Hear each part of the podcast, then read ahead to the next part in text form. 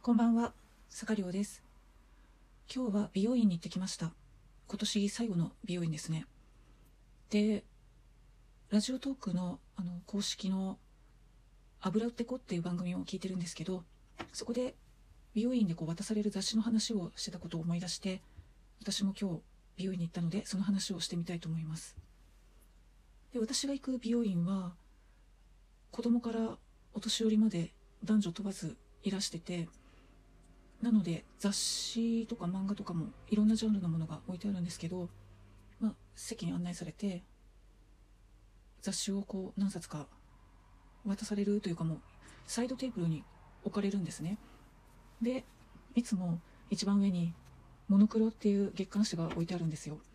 あのーなんだっけ。こう企業の広告とか全然入っていなくて商品を、まあ、テストしていってその企業からのなんていうんですかねあの全然お金をもらってないので、まあ、公正にテストしてランキングつけていってるような雑誌なんですね。で同じ出版社が出してる女性向けの雑誌で LDK っていうのがあるんですけどそれではなくて、まあ、男性向けの雑誌のコーナーに置いてあるモノクロっていうのがいつも一番上に載ってるんですね。で今日はモノクロエッセイリンネルグローが置いてありましたでですねエッセイといえばまあ主婦向けの、うん、どっちかっていうとやっぱり料理とか、ね、そういうのが載ってる雑誌なんですけどなんだっけ昔は榊原郁恵さんと井森美幸さんがなんか料理コーナーみたいなのやってましたよね。であの私のブログを読んだことがある方はご存知かもしれないんですけど私料理がめちゃめちゃ苦手なんですね、うん、苦手な上にあんまり好きじゃないっていうかもう嫌いっていうかできれば料理したくないっていう人なのでまあ普段エッセイは読まないんですよね。であとリネル。これはあの何ですかね山があるとか森があるとかああいう感じ系のナチュラルなねファッション雑誌なんですけどまあ私似合わないのでうん雰囲気は嫌いじゃないんですけど特に見ても何も参考にならないから読むことはないですね。過去に付録目当てで買ったことはあるかなうんって感じですね。であとグロー。これはまあファッション雑誌なんですけどまあ私普段ファッション雑誌読まないので、うん、まあこれもあんまり興味がなくて、まあ、その4冊からどれ読むかってなったらもうねモノクロ読むしかないんですよね。で美容師さんもそれをよく分かっていらっしゃってそういうチョイスなんだと思うんですけどで今日出されたやつは2020年ベストバイみたいなあの1年に1回の特集のやつでした。なんかねあのー自分が買って持ってるものとかが載ってると嬉しいですよね。あの無印良品の足つきマットレスが載っててもうだいぶ前に買ったんですけど私すごく気に入ってるので、うん、これは嬉しかったですね。あとは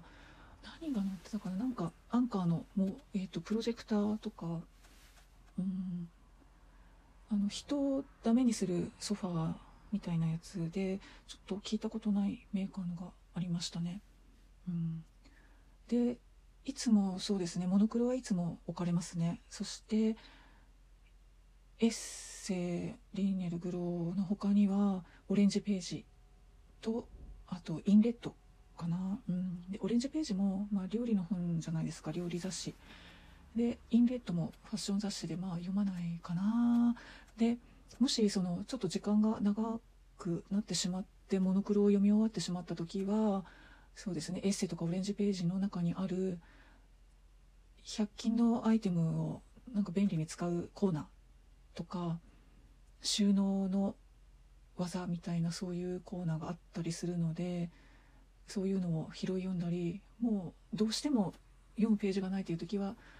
あの読者のからお便りコーナーみたいなのを読んだりしてますね。うん。まあ難しいですよね。昔はね私もファッション雑誌だったり美容院で読んで情報収集じゃないけどと思って読んでたこともあったんですけどまあね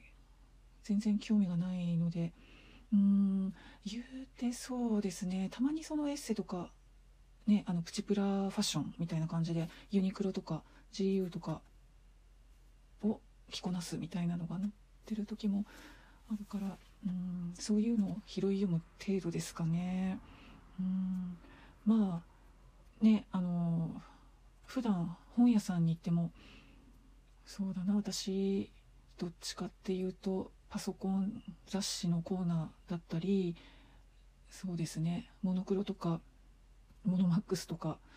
ダイムとかその男性ファッション誌じゃなくて男性情報誌のコーナーに行くことが多いので、うん、美容師さんのチョイスは間違ってないですね。あとのそのエッセイだとかグローだとかはもう多分付け足しで置いてるだけだと思います。うん。そうですね。本当はねなんかファッション系のね雑誌読んだ方が美容院だしねいいのかもしれないんですけどね。まあ昔はねあの読んでましたよ。ノンの「モア・ウィズ」そうそう。学生の時は JJ とかキャンキャンとか読んでましたよ。読んでたんですけどね。なんで興味なくなっちゃったんだろう。うーん。まああの雑誌に載ってるお洋服買えないですよね。ブラウス1枚で何万とか。無理ですよね。まあ私バッグ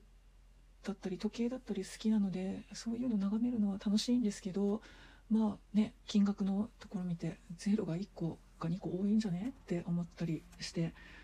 うんまあなのでねこ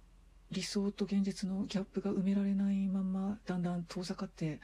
いったんだろうなっていう感じがしてます。はい、というわけで今日はこの辺で終わりにしたいと思います。それではまた。